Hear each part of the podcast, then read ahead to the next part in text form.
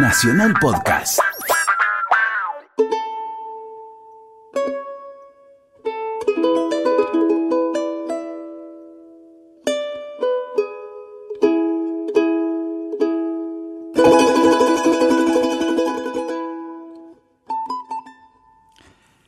Muy buenas tardes en esta fría tarde de julio. Eh, nos vamos a dar un gran gustazo, bienvenidos a Argentinos, este programa en el que vamos transitando la patria junto a quienes hacen la patria, que en el fondo, aunque parezca mentira en este mes de la patria, somos todos patriotas, algunos más, otros menos.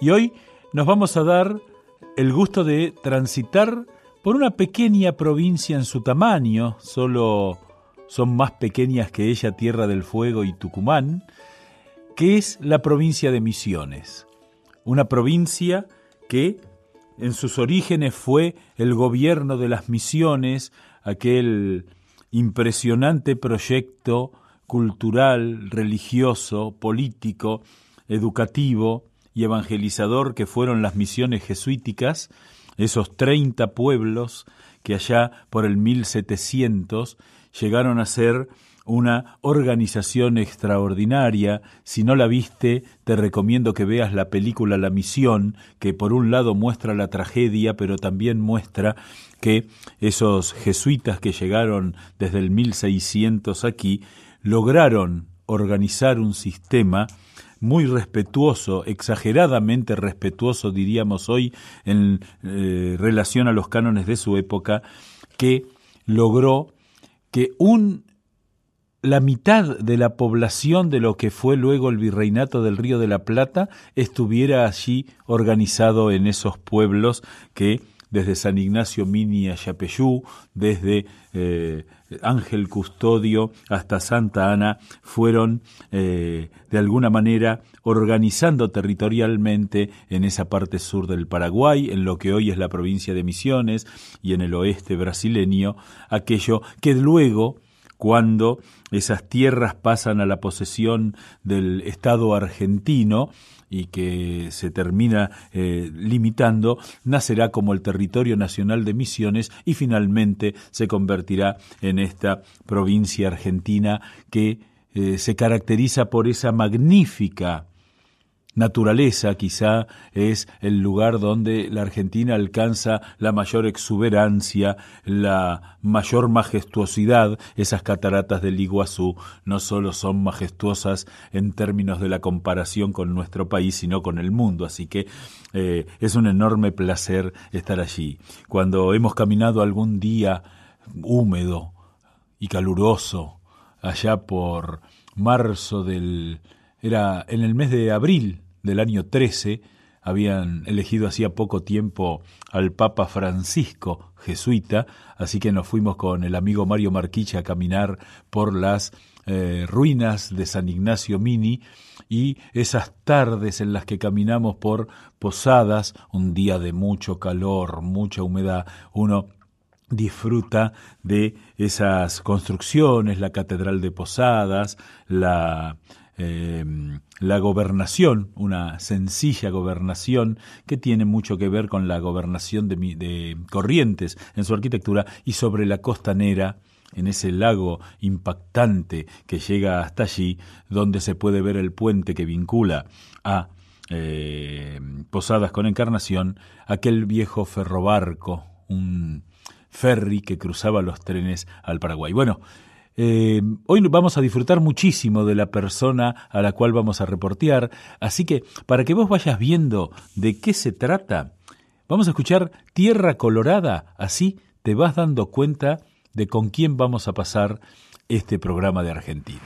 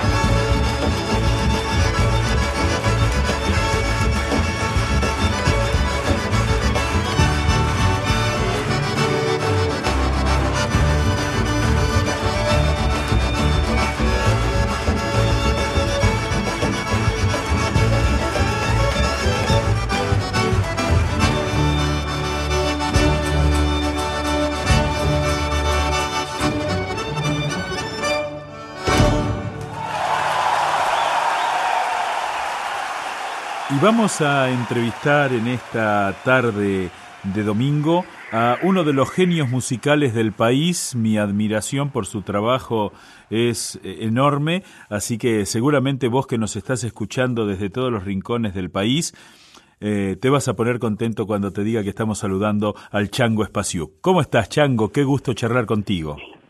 Ana, el gusto es mío.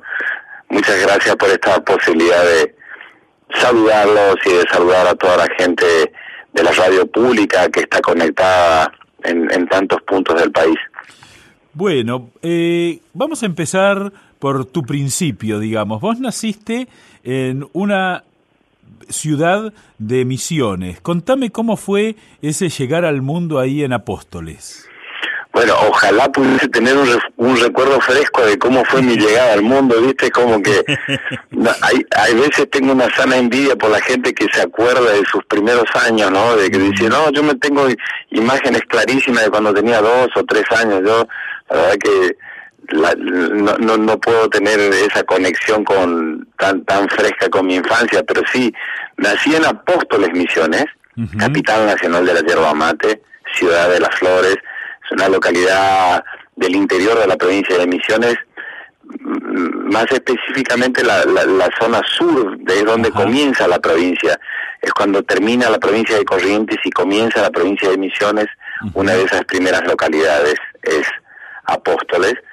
Y es un pueblo por ahí que una de sus mayores características, además de, la, de las plantaciones de yerba mate y sus molinos de yerba mate, es eh, es una población que ha recibido muchos inmigrantes ucranianos y polacos y, y es como la puerta de entrada de las primeras inmigraciones de los inmigrantes polacos y ucranianos en, a fines del 1800. Para ser exactos, en, agosto de 1897 es donde llegaron seis familias de polacos y seis familias de ucranianos.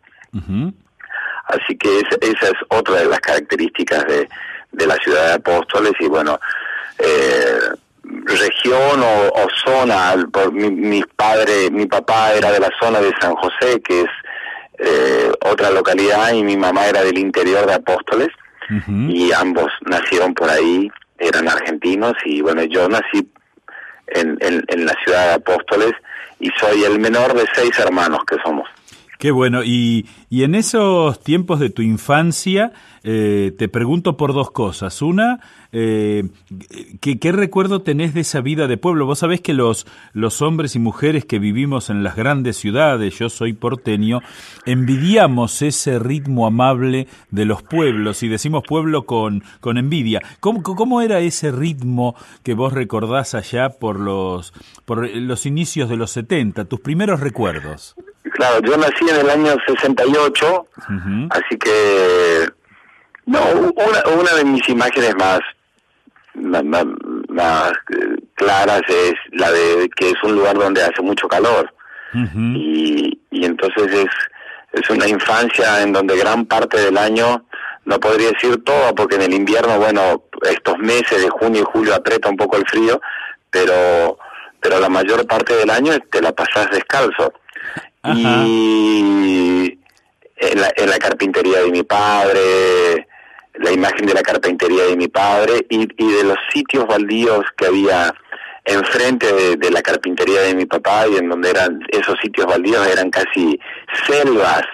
eh, entonces era una infancia en donde cruzando la calle entraba a, a, a pequeños montecitos en donde habían lianas y en donde podías vivir trepado a los árboles y comiendo un montón de frutas tropicales, no sé, como o el mango, como coco, como la pitanga, las mandarinas en esta época del año, eh, y, y, es como que te subías al árbol y elegías la fruta que más te gustaba en diferentes tipos de épocas del año, el níspero también, otra fruta, la guayaba, eh, así que esa es como una, un, una infancia muy, muy silvestre, muy salvaje, por decirlo, y en cuero y en patas todo el tiempo.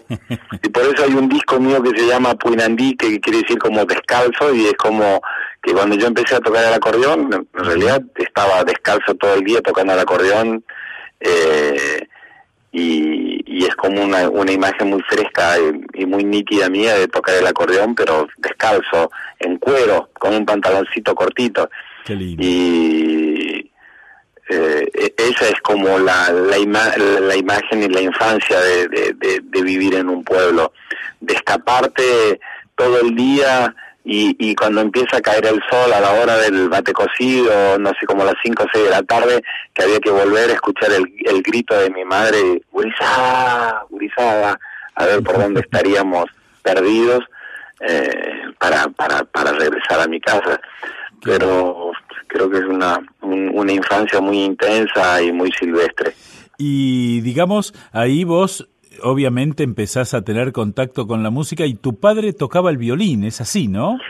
Mi papá tocaba el violín, era un carpintero, pero tocaba el violín. eh, ellos eh, eran de, una familia muy numerosa y, y tres de sus hermanos, eh, Marcos, Demetrio y mi papá Lucas, habían hecho la carpintería en la cual trabajaban y entre los tres tenían una orquesta. Demetrio tocaba el acordeón, Marcos tocaba la guitarra, cantaba, y, y mi papá tocaba el violín y tenían una orquesta de carpinteros, pero que los fines de semana animaban algunos casamientos en, en, en, las chacras y en el campo.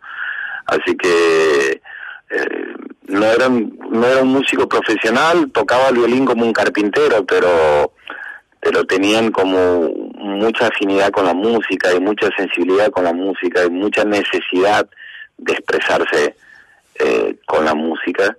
Y, y es como yo yo veía eso todo el tiempo eh, él quería que alguno de sus hijos toquen instrumentos y mandaba a un hermano mío mayor a estudiar piano después mi hermana también eh, y, cuando yo tenía 10 años y empecé a tocar el acordeón, o primero pedía el acordeón y después cuando conseguí, cuando mi papá me consiguió un acordeón, eh, vio cómo, cómo le dedicaba tiempo y cómo progresaba semana tras semana, de golpe encontró eh, alguien que está, em, empezaba a, hacer algo que él hubiese querido hacer siempre y bueno, es como que tuvo un, un apoyo incondicional en esa infancia eh, como para para poder dedicarme a la música pero sí era una relación muy hermosa con mi con mi padre y con mi tío alrededor de, de, esos instrumentos y de esas polcas rurales y de los shotis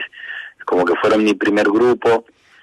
Y, y, tocando en especial un, como un repertorio que después se fue reflejado en un disco mío llamado Polcas de mi tierra en donde como que yo muestro todo ese repertorio que aprendí de mi padre eh, en relación a la música que trajeron mis abuelos de Ucrania. Y esa, eh, te, hago dos preguntas porque, eh, digamos, resulta apasionante esa Vos decías que tu padre tocaba el violín como, el como un carpintero, pero también uno podría decir que era un carpintero que, que con la madera la trataba como un violín, es decir, esa mezcla del artista y el artesano es fantástica. Eh, eh, eh, ¿Por qué el acordeón se da, digamos, entre estos pueblos inmigrantes? ¿De dónde viene el acordeón?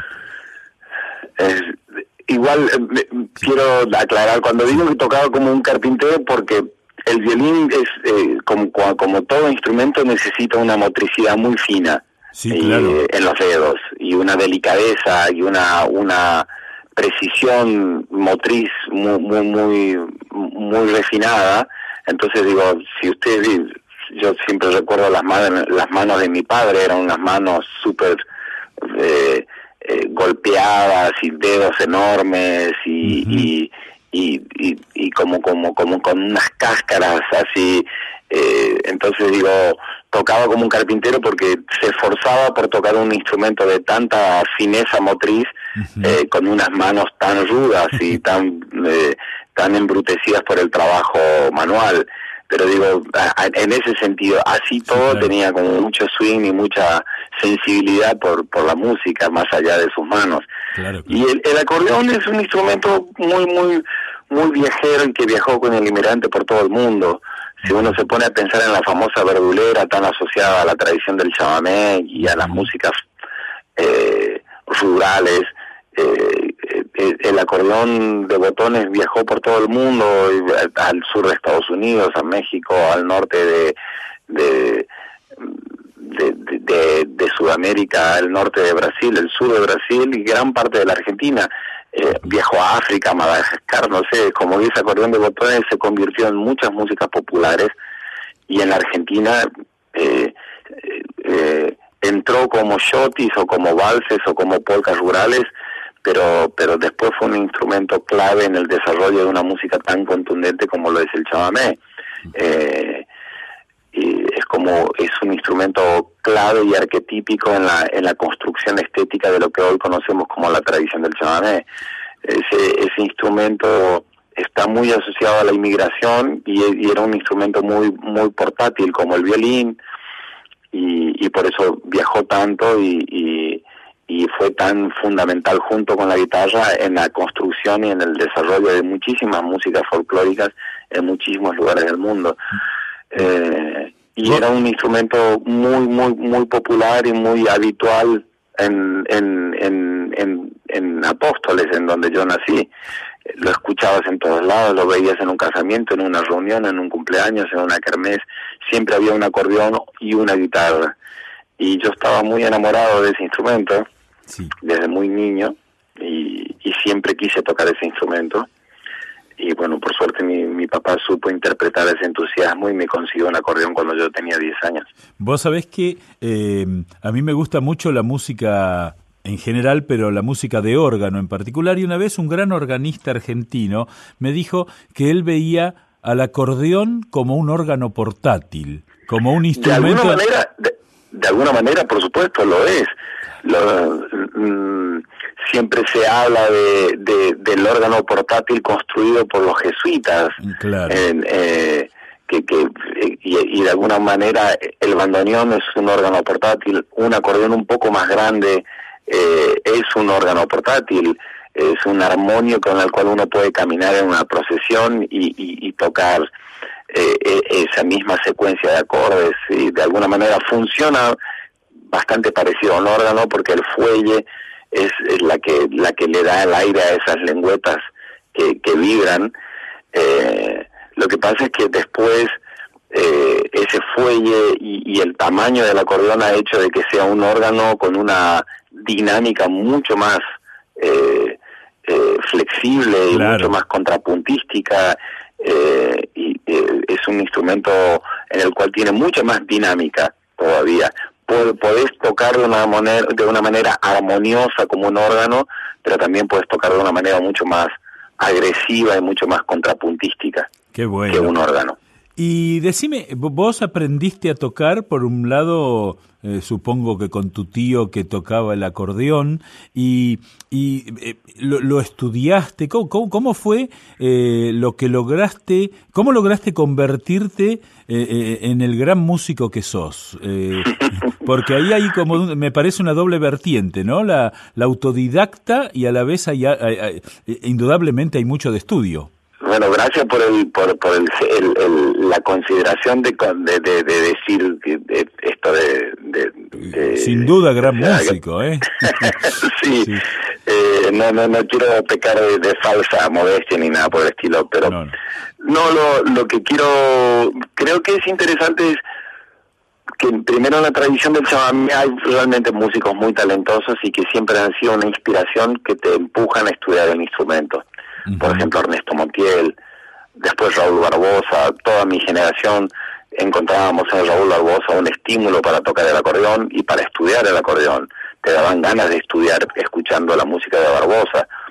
Queríamos tocar como Barbosa, después con el tiempo te das cuenta que para tocar como Barbosa hay que nacer Barbosa, pero, pero igual, pero igual de alguna manera era un, un estímulo enorme para estudiar el acordeón y eso te llevaba a, a pasar muchas horas a ver el instrumento y de una manera autodidacta, por supuesto, sacando las cosas de oído, aprendiendo de otros acordeonistas, a medida que ibas caminando, ibas viajando, te ibas cruzando con diferentes acordeonistas, ibas aprendiendo algo de ellos.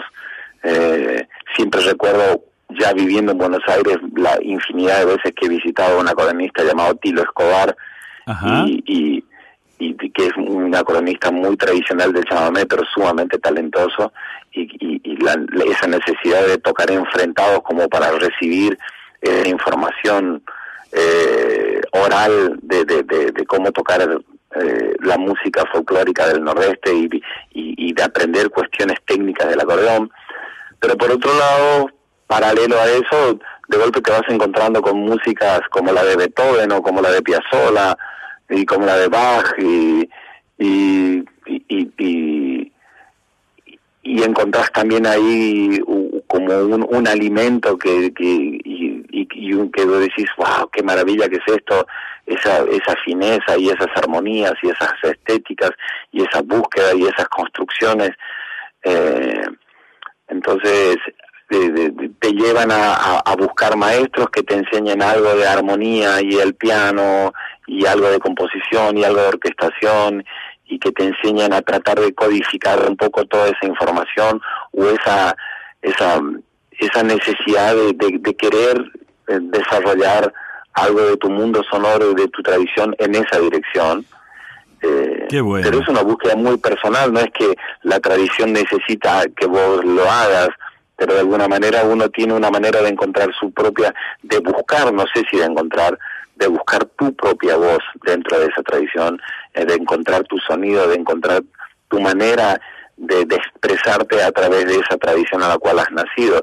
Y para ello te tratas de valer de la mayor cantidad de herramientas posibles. Y, y a veces uno cree que esas herramientas las puede encontrar en el estudio académico y busca maestros y he, estudiado con maestros como Ángel La Sala, como como el maestro José Carli y, y, y, muchos maestros a los cuales fui, digo, ¿cómo puedo hacer esto? ¿Cómo puedo hacer aquello? Y bueno, de cada uno he aprendido algo y uno, bueno, se da se va dando cuenta que la música es es un es un mundo absolutamente misterioso, insondable, inabarcable y que apenas uno se puede acercar a la a, a la superficie de algo que nos, nos excede a todos, pero bueno, pero uno trata de, de, de, intenta con todas sus fuerzas de, de, valerte de las herramientas con las cuales puedes buscar esto que decía Atahualpa, ¿no? La sombra que el corazón ansía. Como que, bueno, uno trata de encontrar esos acordes y esas cadencias y esa armonía dentro de la tradición donde uno nació, pero uno trata de encontrar un, un lenguaje con el cual eh, llegás a un estado del corazón y decís, ah, creo que, que esta es mi voz y es esto lo que quiero decir y compartir con los demás. Eh, Chango, eh, para quienes nos están escuchando, estamos en una amabilísima charla con el Chango Espaciuc. ¿Te parece bien que escuchemos juntos Libertango y seguimos charlando? Bueno, ya que hablamos de Astor, Astor de alguna manera es un ejemplo para uno uno lo asocia mucho a la ciudad de Buenos Aires o a la música ciudadana, pero Astor es el arquetipo del compositor que nació en una tradición y que y que resignificó ese lenguaje y, encontró una manera de, de desarrollar esa tradición en, una dirección muy personal. Entonces es casi como un compositor arquetípico para los que componemos música, es casi un ejemplo de, de búsqueda incansable, de tratar de encontrar tu propia voz dentro de una tradición y siempre, por más que, que, que, yo vengo de una tradición diferente a la música ciudadana, sin embargo encuentro en Astor un, ejemplo a seguir y siempre un estímulo a estudiar y a buscar. Perfecto, así que escuchamos Libertango de Astor Piazzolla por el Chango Spasiuk.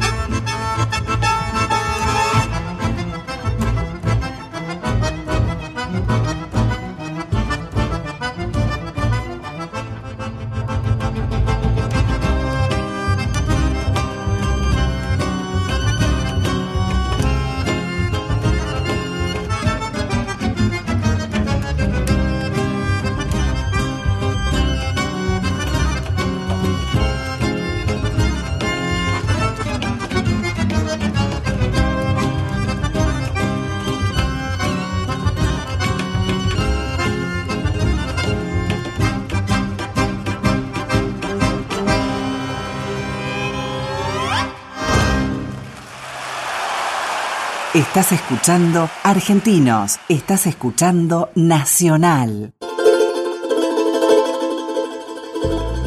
Seguimos aquí en Argentinos por Radio Nacional, la radio de todos, en este domingo tan amable que estamos disfrutando, charlando con el Chango Espaciuc.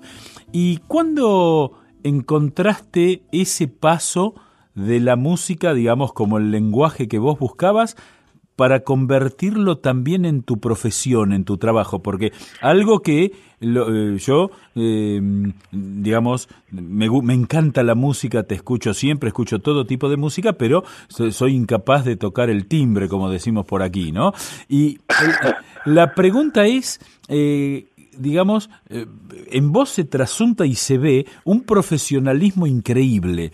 ¿Cuándo fue que diste ese paso del gusto al trabajo bien entendido? Es que el trabajo bien entendido lo he comprendido desde que era niño. O sea, para mí nunca he dado ese paso porque siempre eh, ese mi primer paso ya incluía esa necesidad. Es como, ¿cómo decirlo? Siempre me he sentido músico. Bien. Eh, siempre, desde niño, no no es que digo, ah, esto es algo que me entretiene o como, como esto es un hobby me gusta, ojalá algún día lo tome como una profesión. Para mí siempre fue una profesión. Perfecto. Eh, mientras yo iba haciendo mi terminaba mi escuela primaria y terminaba y empezaba la secundaria, yo siempre me sentía músico. Entonces pensaba en que todo lo que podía aprender en la escuela y lo que leía y, y todo lo que aparecía en el camino era una herramienta para enriquecer mi trabajo como músico. Después llegaba el fin de semana y bueno, el contexto en el cual me desarrollaba, bueno, eran los bailes o un casamiento, o era un cumpleaños, era una kermés, pero yo ya me sentía músico. Eh, mi, mi padre pedía dinero prestado para, para que yo pueda cambiar de acordeón y, y mientras yo estaba en la escuela secundaria no, no pensaba en que era un instrumento que mi padre me tenía que regalar a mí para que yo eh, toque, sino yo ya pensaba en que tenía que trabajar el fin de semana para devolver ese dinero.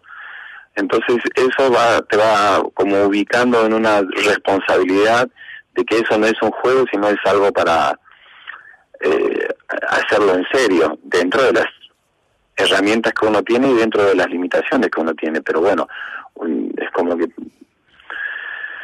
para mí siempre siempre he estado parado en ese lugar. Después, bueno, la experiencia del camino te va poniendo en otros contextos y esos otros contextos tienen otras exigencias y uno va aprendiendo todo lo que puede y, y, y se va y esos nuevos espacios te, son algo para la superación de uno y entonces yo he ido como asumiendo esas responsabilidades y eso me ha llevado a crecer como como productor, como compositor, como como intérprete, como como, como gestor de mis propios proyectos para llevarlos adelante. Y, pero siempre me he sentido un profesional, lo que pasa es que ha ido cambiando el contexto. Perfecto. Y ese contexto, bueno, ha, ha sido cada vez más grande o más complejo. Y no es lo mismo tocar, no sé, en un casamiento en la chacra que tocar en el Teatro Colón. Pero para eso han pasado 30 años. Pero de cualquier manera, lo que estás diciendo es que cuando tocabas en esa fiesta en tu pueblo, cuando después pasaste por Cosquín, llegaste al Colón y seguís haciendo tu trabajo, siempre lo hiciste con el mismo compromiso. No hubo una diferencia por el tema eh, de dónde ni frente a quién. Exactamente. De eso se trata. La hora de tocar es la hora de tocar y uno trata de hacerlo lo mejor que puede. Eh, y, y, para mí siempre ha sido así. Entonces, eso eso lleva a que, estés atento y que, que tomes, no, no, no, no tomes como un juego esto, sino como algo serio. Y, serio no no es de, de, de, de, ceño fruncido, sino serio en el sentido de que vos sentís que hay un valor ahí que, que tiene que ver mucho más que el simple entretenimiento, sino que es como una una necesidad de, de, de, buscar una jerarquía y además el espejo en el cual te querés mirar eh, es un espejo muy bello, eh, el, de, el de Yupanqui, el de Coco Marola, el de Montiel, el de Piazzola, eh, son como, como arquetipos que, que, que tenés muy, muy bellos, muy profundos, muy elevados, entonces es como que buscas, o, Barbosa, y entonces es como tratas de esforzarte y, y, lo que te toque hacer tratas de hacerlo con la mejor eh, eh, jerarquía posible. Y eso te lleva a, a producir con cuidado tus discos y tus conciertos, dentro de lo que se puede, porque yo miro mis primeros discos y digo, oh, los miro con una, con una cierta ternura, porque podrían haber sido hechos mejor, pero bueno, es, es lo que se hizo y se tuvo que pasar para por ahí para estar aquí ahora.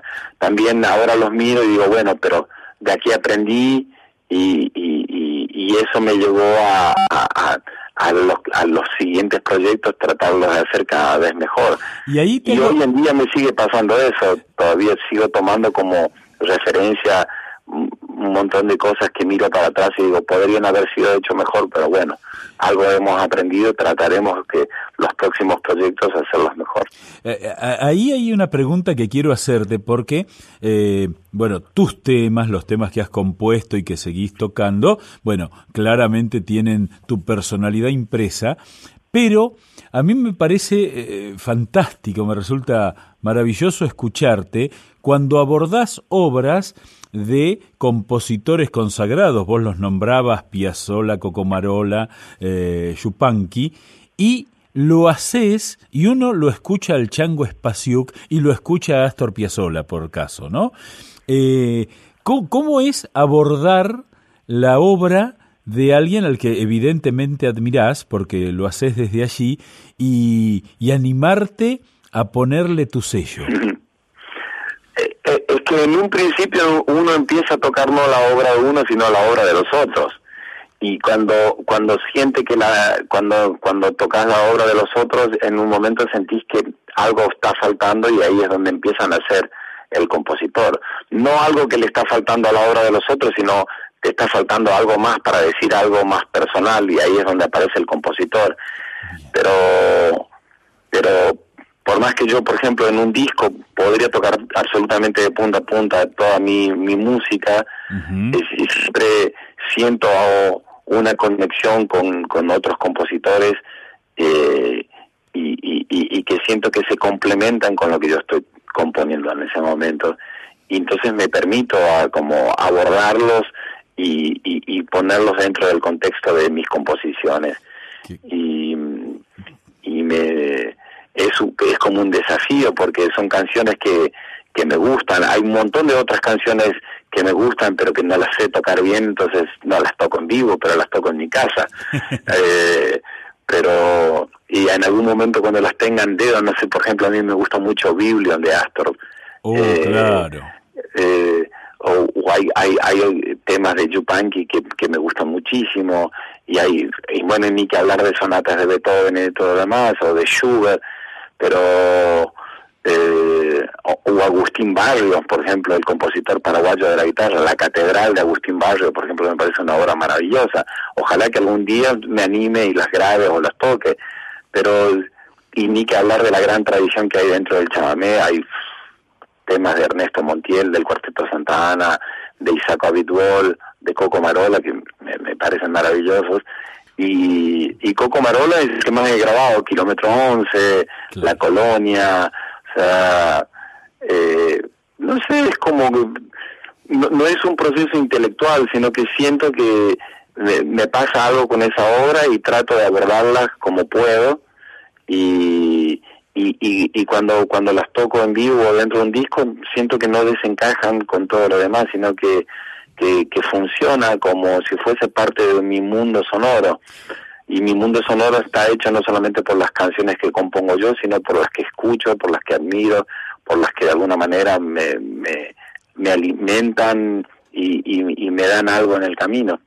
Ahora, vos tu música la has llevado eh, por el mundo, ¿no? ¿Y ¿Qué te pasa cuando enfrentás a un auditorio, por ejemplo, en Canadá, porque uno, digamos, en Brasil, Uruguay, donde ha sido también, uno encuentra ciertos vínculos. Pero vas a Canadá y enfrentás ese auditorio. ¿Qué es lo que te pasa en el antes y cuando empezás a vincularte? Porque no debe ser fácil eso.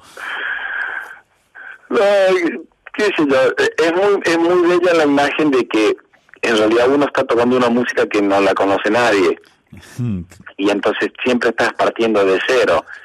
Y, y, el cero es venís de un país del tango pero no tocas tango claro entonces sí sí y, y entonces qué tocas y tus abuelos son inmigrantes ucranianos pero vos sos argentinos y, y tocas una música que no es tango eh, y que es una música folclórica. Entonces ahí empieza a tallar de que la Argentina es un país con un montón de mundos sonoros que hacen a esa identidad nacional y que todos esos mundos sonoros eh, que, que, que, hay en, en, en, la Argentina profunda, el, el, litoral, el noroeste, el noreste, el centro, el sur, eh, la cordillera, todos esos mundos son legítimos y todos esos mundos expresan lo que es toda la Argentina, esa, diversidad que es un tesoro de toda la Argentina y, y, y mi pequeño mundo es parte de ese, ese, de ese mundo sonoro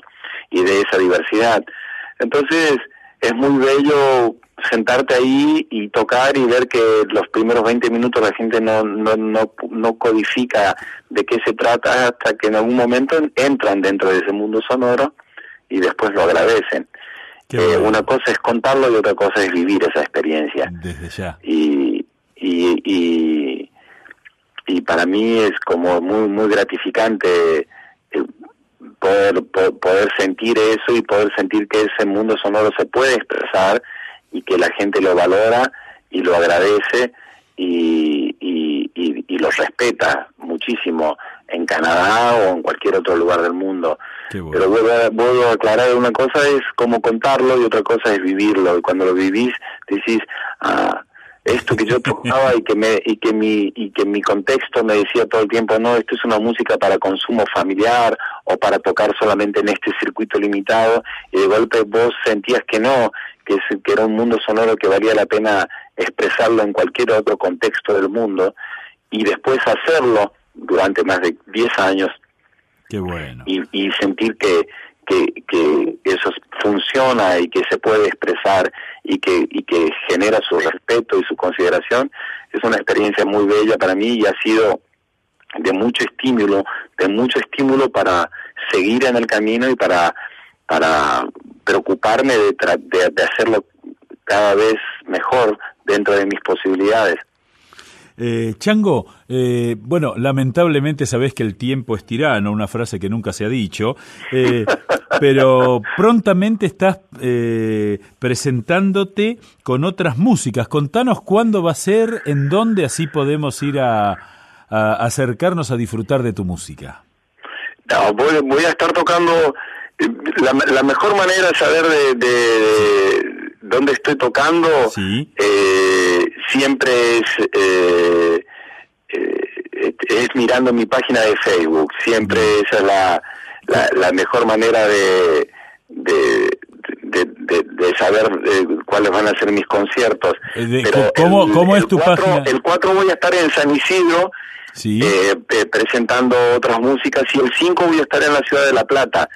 Eh, eh, hace mucho que no voy a tocar a la ciudad de La Plata y en especial este otro este disco llamado Otras Músicas que está relacionado con, toda la música que compuse para para para cine todos estos últimos años. Y y, estos conciertos van a van a ser bueno el 4 el 4 a las 21 horas eh, en, en San Isidro. Y el el 5 eh, en, en la ciudad de La Plata. Y después, bueno, después haré otros conciertos, pero lo más cercano a la ciudad de Buenos Aires eh, son el 4 y el 5 de agosto, estoy hablando.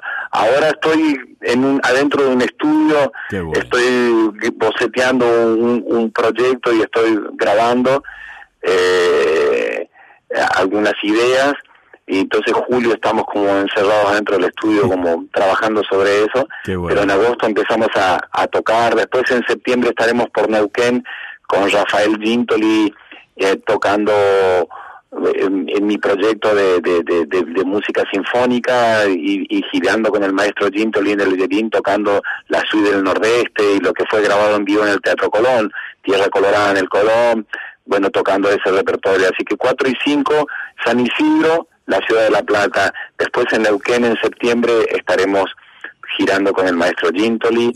Y y bueno, son las fechas que me acuerdo ahora en este momento, porque la charla me llevó de la agenda a mi infancia y me olvidé de la agenda, así que las fechas que más recuerdo son esas, pero si entran a, a, mi Facebook oficial... ¿Cómo, es tu página? ¿Cómo es tu página de Facebook? Chango Espacio, cualquiera que pone Chango Espacio van a encontrarse con el Facebook oficial mío y ahora que, que tanta gente anda con su teléfono y muchos seguramente nos estarán escuchando conectados con su teléfono y sus auriculares, bueno, eh, pueden buscar la, los conciertos que a medida que vayan saliendo lo, los, los iremos subiendo. No hablo nada de octubre porque en octubre voy a estar girando, voy a estar tocando por México, que, que me han invitado a tocar al Festival de Cervantina y estoy muy feliz por eso. Así que de la medida que los conciertos se vayan definiendo, los iremos subiendo y, y, todo el mundo va a encontrar la información más exacta ahí. Bueno, eh, quiero darte las gracias, mandarte un abrazo a la distancia y eh, realmente ha sido un enorme gusto, uno de los reportajes más amables que he podido disfrutar. Así que eh, muchas gracias y para todos los que nos escuchan desde todos los rincones del país, el Chango Espaciuc y su lección de vida. Muchas gracias, ¿eh? No, gracias a ustedes, son muy amables, muy generosos, siempre un placer charlar con la radio pública y, y, nada, y felicitarlos a todos por sus 80 años, los 80 años de Radio Nacional y un abrazo para toda la gente que nos escucha. Gracias por, por la amabilidad y la consideración que siempre he tenido todos estos años de dedicados a la música y siempre he encontrado tanto en el contexto del, de los medios de comunicación como del público mucho respeto y mucha consideración por mi trabajo, así que simplemente gracias y a, a, tus órdenes y también para mí ha sido muy bello charlar este domingo ahí con ustedes, así que un beso para todos y nos vemos muy pronto. Muchas gracias. El Chango Espacio que en Argentinos por Radio Nacional, la radio de todos.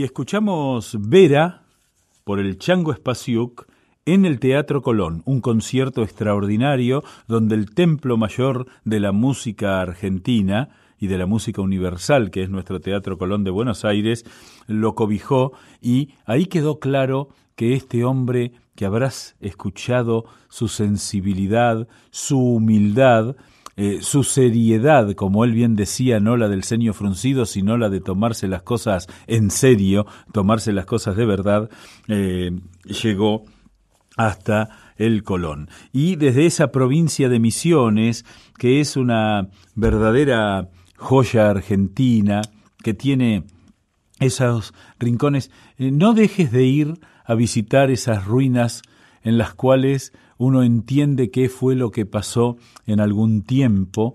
Eh, no dejes de visitar esa ciudad de Posadas, sin duda visitar el Iguazú y un accidente geográfico extraordinario que tiene esa provincia y que también te lo recomiendo son los saltos del Moconá.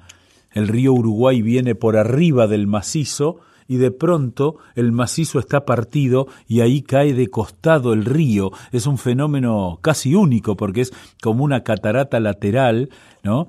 que eso sí, anda los días de bajante, porque si vas un día de crecida, llegás y no, te preguntás dónde está el salto y el salto no está. Es una de las maravillas.